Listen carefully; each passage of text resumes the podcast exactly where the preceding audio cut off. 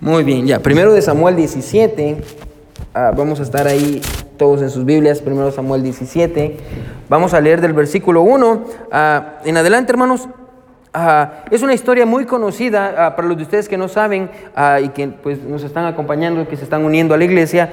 Los miércoles estamos en una serie titulada Del trono a la tumba. Amén. Y estamos considerando al, al rey Saúl. Y estamos viendo la vida del rey Saúl y estamos analizando un poquito acerca de él. Así que hoy vamos a ver una historia que es lo que nos toca la semana pasada. Consideramos a David, el versículo, bueno, el capítulo 16, cuando Saúl venía un mal espíritu y todo eso, y, y David tocaba el arpa. Pero hoy vamos a considerar Ah, primero Samuel 17, del 1 al 58. Vamos a leer nada más ah, algunos versículos, hermano, porque por cuestión de tiempo. Y después vamos, no lo vamos a ver todo, solo no se preocupe que no vamos a ver los 58 versículos. Amén.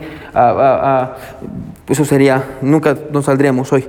So, mira lo que dice el versículo 1, capítulo 17, versículo 1. Dice: "Ah, Los filisteos juntaron sus ejércitos para la guerra y se congregaron en Soco, que es de Judá.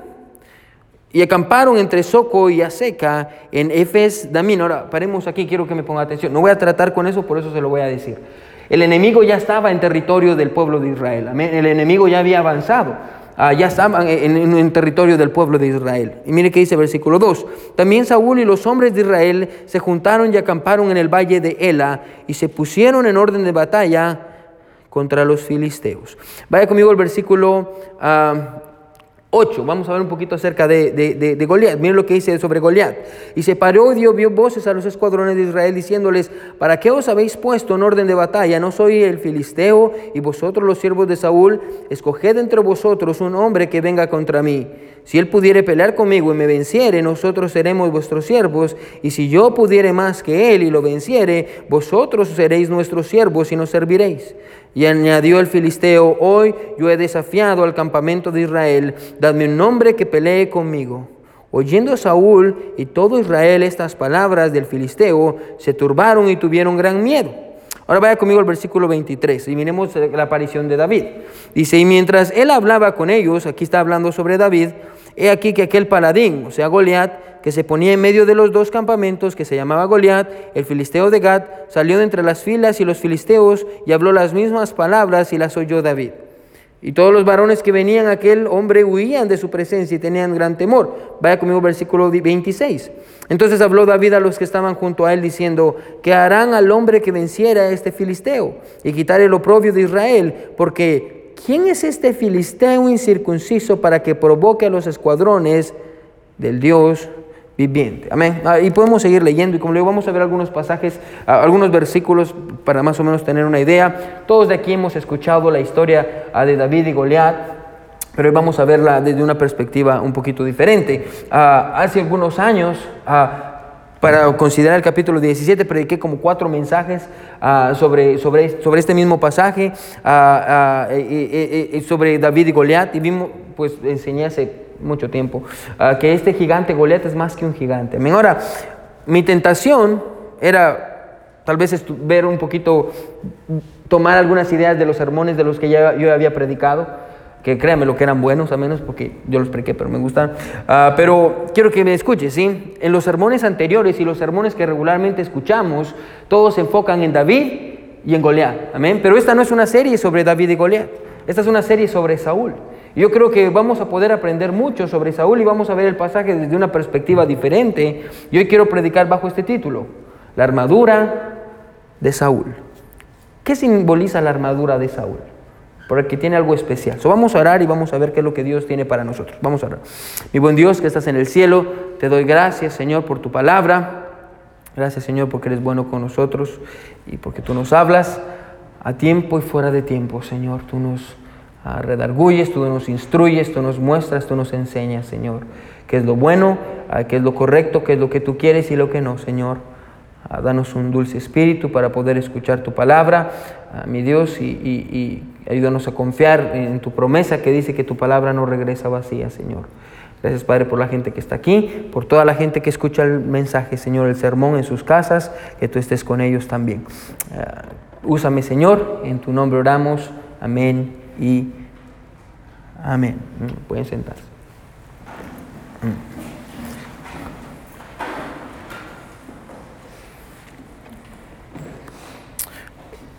Mientras más... Es, mm, mientras más estudiaba el pasaje que vamos a ver hoy, más convencido estaba, hermano, cada vez estaba más convencido de que es el pasaje que Dios quiere que predique hoy. Y le voy a decir por qué. El domingo pasado, hermano, tuvimos nuestro, nuestro domingo de visión, donde, como le digo, cada año tomamos un día y, reflexionamos en lo que Dios está haciendo y lo que Dios ha hecho en este año y medio de nuestra iglesia y toda la gente que Dios nos ha permitido añadir y lo que está haciendo en las vidas de todos.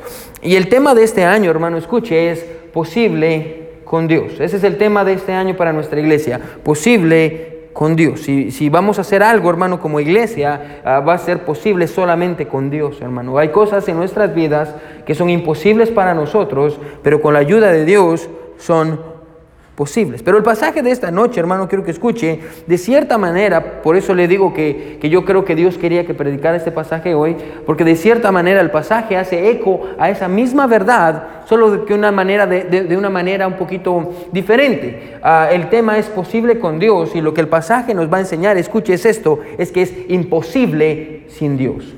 Cualquier cosa, hermano, que usted quiera hacer en su vida, tener un matrimonio, tener una casa, tener un trabajo, ah, cualquier cosa, hermano, que usted quiera hacer, es imposible sin Dios. Yo creo que el pasaje ah, de, esta, de esta noche, hermano, lo va a enseñar y lo vamos a poder ver de una manera muy clara. Ahora, primero de Samuel, escuche, no vaya ahí, capítulo 16, ah, que cuando, cuando Dios a través de Samuel, escuche, elige a David. Usted ha leído este pasaje, se recuerda, viene el profeta Samuel a buscar al siguiente rey. Ah, porque Dios ya no está con Saúl, así que viene, viene el profeta Samuel buscando a los hijos de Eli, y, están todos los hijos de Eli, y, y ninguno de ellos es. Y Samuel le pregunta a Dios, Dios, pero ya pasamos a todos y todavía le pregunta al papá, ¿no tendrá otro hijo de casualidad? Amén. Y el papá dice, ah, no, no, ah, bien, tengo uno. Ahí anda perdido con las ovejas, pero es chiquitito, es delgadito y me cuida las ovejas. Y, Samuel dice, tráigalo. Y cuando lo trae, y cuando está enfrente de Samuel, Samuel, perdón, Dios le dice a Samuel, este es, este es. Y en ese momento ah, Dios dice esto, Jehová respondió a Samuel, no vaya y dice, no mire su parecer ni a lo grande de su estatura, porque yo lo desecho, porque Jehová no mira lo que mira el hombre, pues el hombre mira lo que está delante de sus ojos, pero Jehová mira el corazón.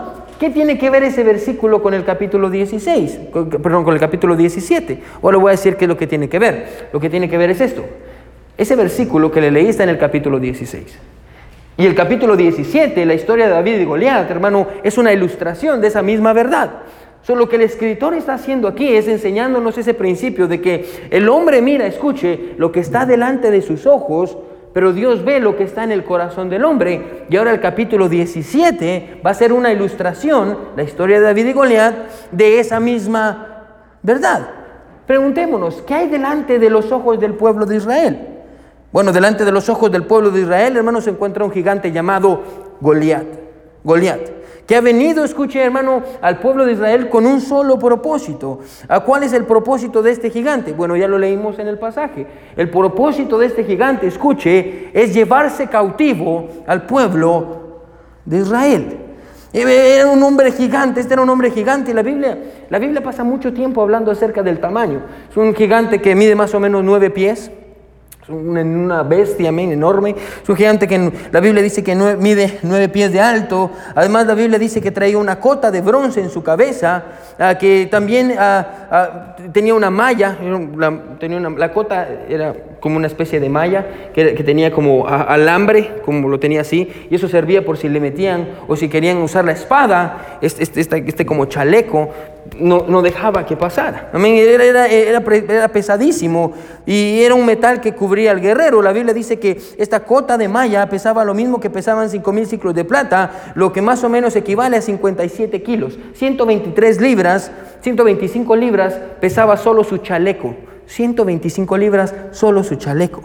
Ah, ah, y, hermano, también la Biblia dice que traía en sus piernas unas grebas de bronce para proteger su tobillo, que más o menos eran las que, iban aquí.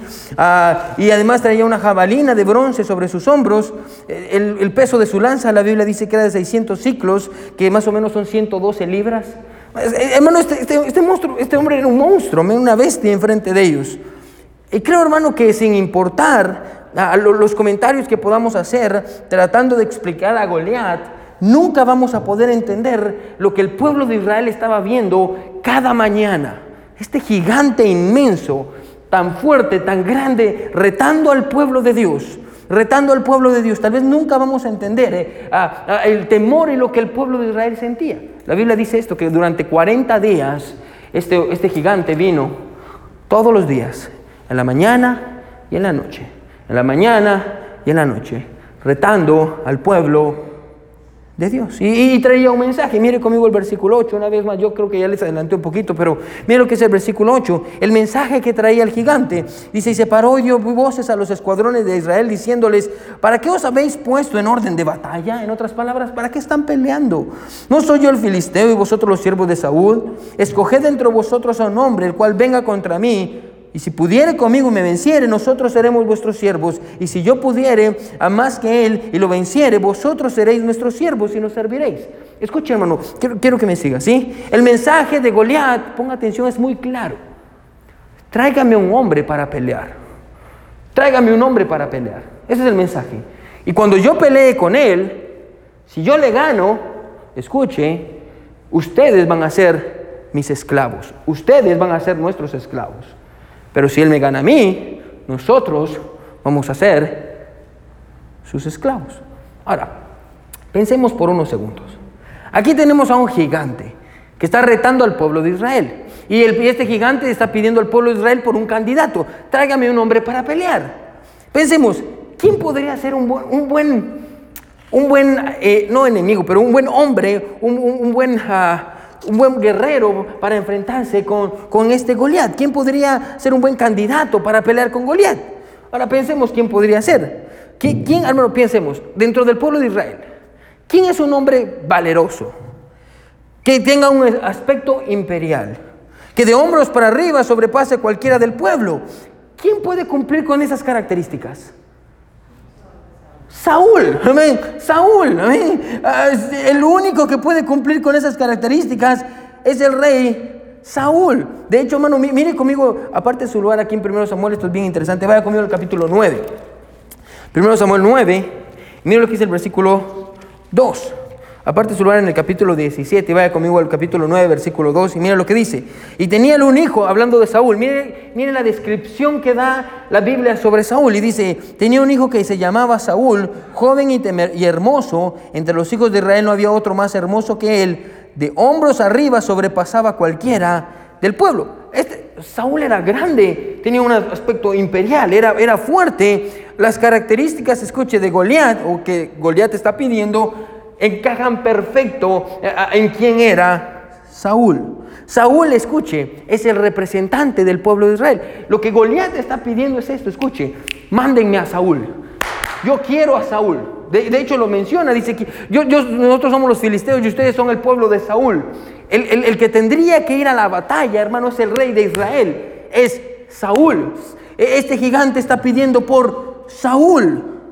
De hecho, hermano, para eso el pueblo de Israel había elegido a Saúl. Ah, hermano, mire conmigo primero Samuel 8. Solo, estamos poniendo el contexto, hermano. Primero de Samuel 8, versículo 20. Mire, mire por qué el pueblo de Israel eligió a Saúl. Primero Samuel 8, 20. Mire lo que dice. Y nosotros seremos también como todas las naciones. Mire lo que dice. Y nuestro rey nos gobernará y saldrá delante de nosotros y hará, ¿qué dice? Nuestras guerras. La razón por la que el pueblo de Israel, se recuerda, lo vimos en los primeros mensajes que tratamos sobre Saúl, bueno, la razón por la que el pueblo de Israel había elegido un hombre como Saúl era porque se miraba grande. Y recuerde que dijimos esto, el pueblo de Israel lo eligió no porque Dios lo quería, sino porque el pueblo lo había elegido. Dijimos que era un rey conforme al corazón del pueblo, no un rey conforme al corazón de Dios. Y cuando el pueblo lo vio, dijo, este nos puede representar. Queremos que este pelee nuestras batallas. Cuando los demás pueblos miren quién es nuestro rey y miren que es alto, que nos sobrepasa a todos, que es fuerte, que, que tiene un porte imperial, se van a asustar. Bueno, aquí tenemos la oportunidad. Y aquí está este gigante pidiendo por ese rey. El pueblo de Israel lo había elegido para que peleara por ellos. Así que lo que encontramos en el pasaje, hermano, escuche, es a Goliat pidiendo por este hombre que representaba al pueblo de Israel. Encontramos a este gigante pidiendo por Saúl. Ahora todo, todo va bien, excepto que hay un problema con Saúl. ¿Cuál es el problema con Saúl? Mire lo que dice el versículo 11. Miremos cuál es el problema con Saúl. Mire lo que dice el, versículo 11. Dice, oyendo Saúl y todo, y todo Israel estas palabras del filisteo, ponga atención que dice, se turbaron y tuvieron, ¿qué dice? Gran miedo. Ahora, cuando usted lo lee a simple vista, hermano, lo primero que le pasa a la mente es esto. No, es que lo que pasa es que Saúl está, pues Saúl tiene miedo. Saúl tiene miedo porque de plano, ¿cómo no, va a tener miedo de este gran gigante que está enfrente de él? No, déjeme hacerle una pregunta, hermano, ¿sí? ¿Es la primera batalla de Saúl como rey de Israel en contra de los filisteos? No. Saúl, hermano, no, vaya al capítulo 13, ya lo vimos, pero usted lo puede estudiar en su casa. Hermano, Saúl ya había peleado contra los filisteos en el capítulo 13. Y de hecho, hermano, escuche, Dios les había dado la victoria en el capítulo 13. Es más, hermano, en el capítulo 13 dice que los filisteos salieron corriendo y, porque el pueblo de Israel ya no tenía muchas fuerzas, porque habían estado en vela y no, tenían, no habían comido, no tuvieron las fuerzas para perseguirlos y acabarlos por completo. Pero Dios ya les había dado la victoria contra los filisteos. Saúl ya había ganado una vez. Saúl ya los había enfrentado. Pero el pasaje dice, escuche hermano, y tal vez cualquiera pensaría, hermano, ponga atención, que si Saúl ya había vencido a los filisteos una vez, podría vencerlos una segunda vez. Si yo fuera Saúl, si usted fuera Saúl, hermano, y usted dice, ah, aquí están los filisteos, ya les ganamos una vez, aquí está este grandote, este gigante, vamos todos y vamos a vencer a este gigante. Si ya lo habían hecho una vez, ¿por qué no lo iban a hacer una segunda vez? Pero el pasaje dice que en lugar de que Saúl, escuche, se sienta confiado porque los ha vencido, en el pasado siente temor y se siente turbado. Y la pregunta es, ¿por qué? ¿Qué pasó? ¿Qué fue lo que cambió? Quédese conmigo. ¿Qué cambió del capítulo 13, donde el rey Saúl tuvo la victoria, y el capítulo 17, donde el rey Saúl ahora tiene miedo? ¿Qué fue lo que cambió? ¿Cuál es la diferencia? Le voy a decir cuál es la diferencia. Escuche, la diferencia es que aunque no es la primera batalla de Saúl en contra de los filisteos, escuche, si es la primera batalla de Saúl sin Dios. En medio del capítulo 13 y el capítulo 17 encontramos el capítulo 15. Y en el capítulo 15 encontramos que gracias a la desobediencia de Saúl, la Biblia dice que Dios se aparta de él. So, lo que encontramos aquí, hermano, es que una de las razones por las cuales Saúl tiene miedo es porque aunque tiene el mismo ejército, aunque tiene al mismo enemigo enfrente de él, aunque él es la misma persona, aunque pareciera, hermano, que tiene todos los elementos para obtener la victoria, esta vez no tiene algo que tuvo la primera y es a Dios de su lado. Esta vez no tiene a Dios. Esta vez no tiene a Dios. Hermano, y déjeme decir algo en esta noche bien breve, ¿sí? Hermano, no hay nada que nos debería de dar más miedo, escuche, que enfrentarnos a las batallas de la vida sin Dios. Enfrentarse a los gigantes de la vida sin Dios da miedo. Enfrentarse a la vida sin Dios, nos da miedo. Tener un matrimonio, hermano, sin Dios, hermano, Debería darle miedo. Déjeme tocarlo bien, bien, bien breve. Esposos, que yo creo que aquí hay algunos. ¿No es cierto que en nosotros está todo para destruir nuestro matrimonio? ¿Amén? Está todo. Bueno, usted no tiene que hacer nada, ¿cómo puede fracasar en su matrimonio? No haga nada, no haga nada. Sea como usted es, también sea egoísta, sea celoso, sea, sea importuno, ah, diga malas palabras, mire cosas malas, sea como usted es. Y yo le garantizo con mi vida que usted va a destruir su matrimonio. Va a destruir su... O, o qué tal nuestra vida. Bueno, usted puede destruir su vida en cuestión de segundos.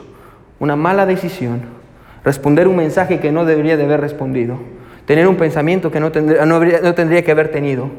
Bueno, ¿no es verdad que enfrentarse a las batallas de la vida sin Dios da miedo? Da miedo. ¿Qué tal criar a nuestros hijos? Bueno, todos aquí tenemos hijos, amén. No son cosas fáciles. Es, algo difícil enfrentarse a, las batallas. Criar niños sin Dios, bueno, da miedo da miedo. ¿Por qué? Porque sin Dios yo le garantizo esto, hermano. Sin Dios usted va a triunfar miserablemente o va a fracasar indefinidamente. Sin Dios. Aquí encontramos a, a, a, Goliat, escuche, eh, perdón, encontramos a Saúl y Saúl tiene miedo y la razón por la que tiene miedo, escuche, es porque Dios se había apartado de él. Dios se había apartado de él. Dios se alejó. Yo creo, hermano, que ese fue el mayor error del rey Saúl. ¿Cuál fue el mayor error del rey Saúl? Quédese conmigo. Intentar pelear contra Goliat sabiendo que Dios lo había abandonado desde hace mucho tiempo. Sin Dios, escuche, era inevitable que el pueblo de Israel perdiera.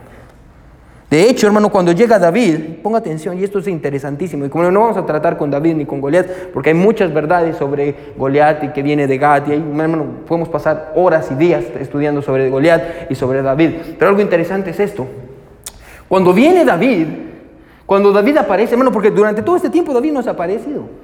Bueno, la Biblia dice que durante 40 días el pueblo de Israel está, escuche, escuchando las mismas palabras de este gigante que viene y le dice, tráigame un hombre. Hermano, y la Biblia dice que cuando David aparece ya pasaron los 40 días. Bueno, escuche, cuando David, cuando David aparece, el pueblo de Dios ya está de rodillas. Ya están de rodillas, ya están humillados, junto con el rey, junto con el rey. Hermano, escuche esto, hermano. Goliat, ya, cuando David aparece, Goliat ya había hecho que el pueblo de Israel perdiera la fe.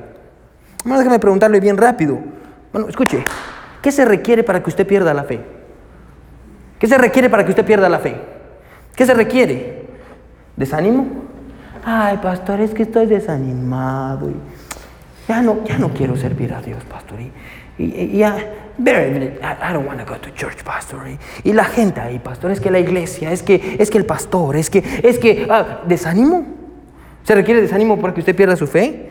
Las críticas de otros. Ay, pastor, es que todo el mundo me critica, pastor, es que todo el mundo me mira como soy me, me dice cómo soy. Sus circunstancias, no tener dinero o trabajo, chismes, miedo. Bueno, escuche, e, e, este gigante Goliat hizo que el pueblo de Israel perdiera su fe. Bueno, ¿qué se necesita para que usted pierda la suya? ¿Qué se necesita para que usted pierda su fe? Porque lo que hizo que el pueblo de Israel perdiera la fe fue Goliat. Y en este punto, escuche, cuando el pueblo de Israel ya está sobre sus rodillas, y aquí está el rey, el hombre que debería de ser el ejemplo, el hombre que debería de ser el que dice vamos a pelear contra a Goliat. Y en el nombre de Dios, el hombre que se supone debería de tener el Espíritu de Dios tiene miedo y también está sobre sus rodillas. Y en este punto la Biblia dice esto, 40 días después de estar sufriendo, la Biblia dice que David aparece. David viene a dejar unos quesos, a darle comida a sus, a sus hermanos que están peleando en la guerra. Y me encanta David. Yo creo que David, hermano, esta historia, yo creo que este es el, momento que definió la vida de, David. La dice que ahí está David, viene a dejar quesos. Y hay un detalle pequeño que a veces no, no, no pasamos por alto. Miren lo que dice el versículo 23. Mientras él hablaba con ellos, aquí está David hablando con sus hermanos. He aquí que aquel paladín, o sea, el Goliat, que se ponía en medio de los dos campamentos, que se llamaba Goliat, el filisteo de Gad, salió entre las filas, como siempre lo hacía durante 40 días, y habló las mismas palabras. ¿Y qué dice? ¿Y las oyó quién? Ahora, ponga atención. Oyó las mismas palabras que el pueblo de Israel y Saúl habían escuchado durante 40 días. Las mismas palabras que hicieron que el pueblo de Israel tuviera miedo, David las escuchó. David escuchó exactamente lo mismo, pero aunque escuchó, escuche, exactamente lo mismo, su respuesta fue completamente diferente. ¿Cuál fue su respuesta? Mire lo que dice el versículo 26. Entonces habló David a los que estaban junto a él diciendo, ¿qué harán al hombre que venciera este filisteo y quitar el oprobio de Israel? Mire lo que dice, mire la perspectiva de David. Porque ¿quién es este filisteo incircunciso para que provoque a los escuadrones del quién? Y si usted se da cuenta, hasta este punto nadie, nadie, ni Saúl ni el pueblo de Israel, nadie ha mencionado ni siquiera el nombre de Dios. Nadie. Así de mal estaban. Cuando viene David, escucha y dice, y me puedo imaginar la escena, amén. Aquí está David dándole quesos a todos, de ahí mira al, paladín, y todos están, ¡ay viene Goliat! ¡ay viene Goliat! Y dice, ¿qué? Tráigame un hombre para pelear. Y todos con miedo, y ahí está, aquí está David, y, y escucha y dice, ¿y este qué? ¿Quién es este filisteo incircunciso para que nosotros tengamos miedo? Nosotros somos el pueblo de Dios. Nosotros somos el pueblo de Dios. ¿Quién es este incircunciso? La ausencia, y me encanta hermano. ¿Y, por qué pasó esto? ¿por qué, ¿por qué aunque David escuchó las mismas palabras de Saúl, reaccionó diferente? Es exactamente lo mismo. Escuche, Saúl reaccionó con miedo porque no tenía la presencia de Dios. Escuche, David tuvo el coraje para pelear porque sabía que Dios estaba con él. Bueno, la ausencia de Dios en la vida de Saúl produjo temor en su vida, mientras la presencia de Dios en la vida de David le dio el valor que necesitaba para pelear. Bueno, lo que le dio el valor a David, hermano, no es que, él, oh, es que mire el valor de David. No, no, no es que David fuera un gran guerrero, aunque lo era. Hermano, lo que le dio el valor es que tenía un gran Dios. Es lo que es. Y, él entendía, miren, nosotros tenemos al Dios de Israel, ¿cómo nos vamos a humillar delante de este gigante? Esa era la perspectiva de David. Así que David se dispone a pelear contra el gigante. Dice, ¿sabe qué? Yo voy a pelear contra el gigante. vamos a pelear. Pero hay un problema con eso. ¿Cuál es el problema? Una vez más, hay un problema. ¿Cuál es el problema? Versículo 31. Mire cuál es el problema, uno de los problemas que va a enfrentar David. Fueron oídas las palabras que David había dicho y se las refirieron delante de quién? Saúl. Y él lo hizo venir y dijo a David a Saúl, no desmaye el corazón de ninguno a causa de él. Su siervo irá y peleará contra este filisteo. Dijo Saúl a David, vas a ir y vas a matar a ese filisteo en el nombre de Dios. ¿Así dice su Biblia? No, ¿qué dice su Biblia? Dice, no podrás tú ir contra aquel filisteo para pelear con él, porque tú eres muchacho y él un hombre de guerra desde su juventud. ¿Se imagina la escena? Aquí está Saúl sentado, todo grandote y fuerte. Aquí está el chiquito David. Y viene David y dice, yo voy a ir a pelear con... No, no se preocupe, mi rey, yo voy a ir a pelear contra ese gigante. Y aquí miramos a, Saúl viéndolo y, yo me imagino a Saúl riéndose dentro de él y siendo lo más educado que pueda. Me dice, mi hijo, ya viste tu tamaño. Tú eres un jovencito. Mira, tus brazos. A mí yo me lo imagino haciendo así, bien, se le cae el músculo. Mira, tus brazos. Mira, no tienes fuerza, amén. Y, y, apenas si puedes matar una mosca. No, no vas a ser capaz de poder ir contra él. Ah, eh, eh, no, no vas a lograrlo. Lo único que puedes hacer apenas es, tocar el arpa. Escucha, hermano. Antes, ponga atención. Antes de que David se enfrentara a Goliat, primero se tenía que enfrentar a la incredulidad de Saúl. Antes de que David venciera a Goliat, tristemente, primero se tuvo que enfrentar a la incredulidad de Saúl. Y me encanta, hermano, escuche, porque David se enfrentó a la incredulidad de Saúl. ¿Cómo lo hizo? Mire lo que dice el versículo 34. Lo que dice el versículo 34. David respondió a Saúl, tu siervo era pastor de las ovejas de su padre. Y cuando venía un tigrito, un gatito, cuando venía un león o un oso y tomaba algún cordero de la manada, salía yo detrás de él y lo hería y lo libraba de su boca. Y si se levantaba contra mí, yo le echaba mano de la quijada y yo le hería y lo mataba. Fuese león, fuese oso, tu siervo lo mataba. Y este es, una vez más, filisteo incircunciso, será como uno de ellos, porque ha provocado al ejército del Dios viviente. Ha provocado al ejército. A propósito, déjeme preguntarle, ¿dónde estaba el ejército? De rodillas detrás de él, amén. Yo me lo puedo imaginar, sí, David, ve, ve, ve, ve, ve, David, amén. Y a todos haciendo sus apuestas, amén. ¿Cuánto la, yo lo despedaza en cinco minutos, amén? No, en dos minutos, amén. Todos haciendo sus, sus apuestas de que iba a perder. Y déjeme decirle esto bien rápido, hermano. ¿Cómo se enfrentó David a la incredulidad de Saúl? Bien sencillo. David se, escuche, David se enfrentó a la incredulidad de Saúl usando la fidelidad de Dios.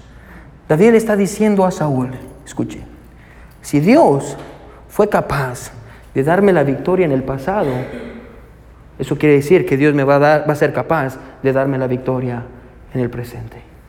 ¿No sabe cómo usted vence la incredulidad? Cuando usted tiene dudas en el presente. Usted no, lo, usted no lo vence viendo el futuro, porque a veces no conocemos el futuro. Usted lo vence viendo el pasado y pensando, hey, no tenemos nada que comer. Un ejemplo, no tengo el dinero, no tenemos dinero.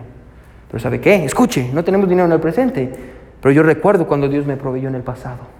Y si Dios fue capaz de hacerlo en el pasado, va a ser capaz de hacerlo en el presente.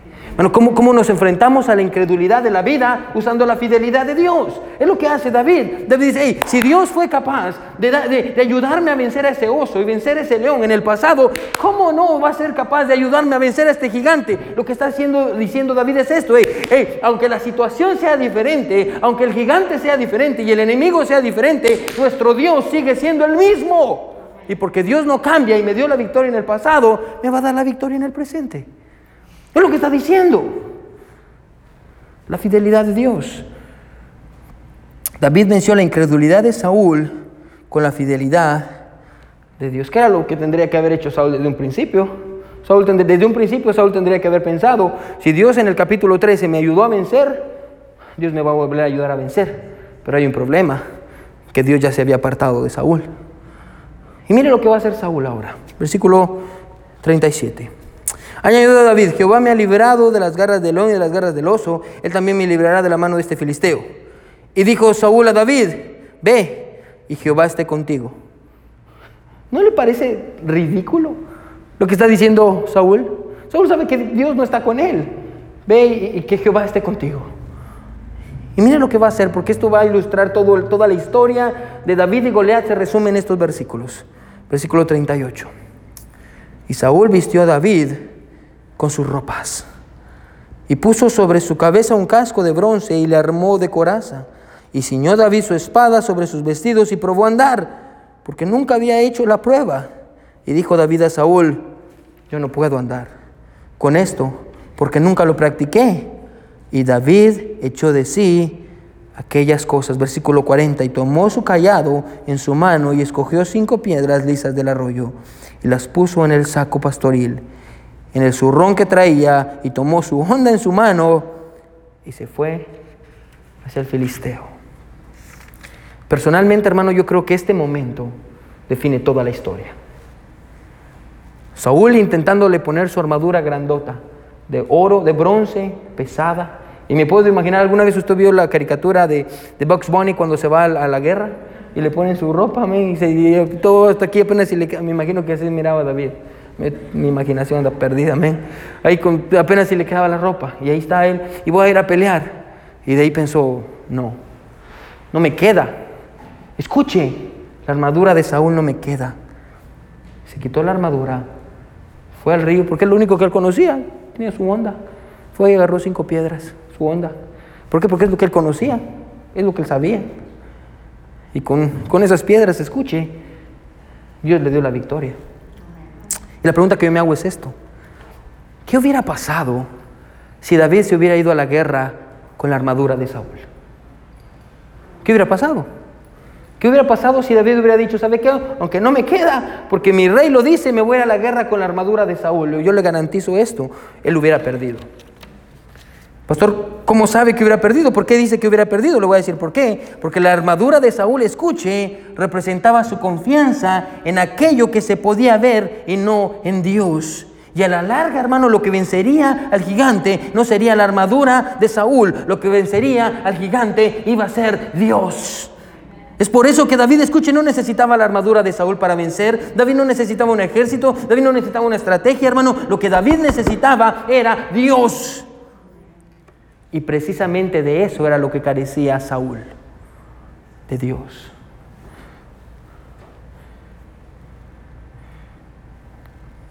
Déjeme decirle que lo que David necesitaba era Dios. Y usted se sabe la historia. Toma su onda, tira la piedra. Yo me puedo imaginar la escena, hermano. Como digo, yo tengo una gran imaginación. Me imagino a David y usted se sabe toda la historia, como no vamos a tratar con todo eso por cuestiones de tiempo. El gigante mira a David, se burla de él. David le dice, yo te voy a cortar la cabeza con tu espada. Pero le dice, yo te voy a cortar la cabeza. David ni siquiera tenía una espada, pero tenía fe. Toma su piedra, tira la piedra, yo me puedo imaginar esto. Dios tomando la piedra en el aire y trayendo la piedra con la mano de Dios, ¡pum! ¡pum! El gigante cayó. ¿Se puede imaginar la cara de todo el pueblo de Israel? ¿Se puede imaginar la cara de todos los filisteos? Y aún así, hermano, la Biblia dice que David viene como que sin nada. Toma la espada del gigante, una espada gigante que pesaba todas esas libras. Yo me imagino que apenas si la podía levantar. Y con la espada le empezó a cortar la cabeza. Y después de eso, obviamente, hermano, todo el pueblo de Israel ¡ah! se fueron contra los filisteos. Y los filisteos huyeron. Pero yo creo, hermano, que la, la mayoría de nosotros, escuche, quédese conmigo, con esto voy a terminar, cae en la tentación de decir esto en la historia. Cuando usted mira la historia, yo creo que la mayoría de nosotros nos identificamos con David. Amén. Y decimos, oh, yo soy como David, pastor. Yo no, yo no soy muy inteligente, yo no soy muy grande, no soy muy fuerte. Ah, ah, pero yo sé que si tengo fe en Dios, Dios me va a dar la victoria. Ahora, hermano, yo creo que en el pasaje, hermano, nosotros no somos David. Bueno, yo estoy convencido que en el pasaje, usted y yo, escuche, somos Saúl. En el pasaje, hermano, usted y yo somos el pueblo de Israel. El verdadero, hermano, ponga atención. El verdadero gigante de la historia, hermano, no era Goliat. El verdadero gigante de la historia es la incredulidad del pueblo de Dios. Que teniendo un Dios tan grande, lo habían puesto a un lado. Y el problema, hermano, como le digo, y el problema es que a pesar de que muchos, hermano, ponga atención, muchos años han pasado, personas hoy en día, hermano, escuche, siguen usando la, armadura de, de Saúl para pelear sus batallas, poniendo su confianza, escuche, en todo aquello que no es Dios. Usted y yo, hermano, no somos David. Usted y yo somos Saúl. Nosotros somos los que desconfiamos de Dios. Amén. Somos los que, escuche, nos enfrentamos a la vida sin Dios y no nos importa.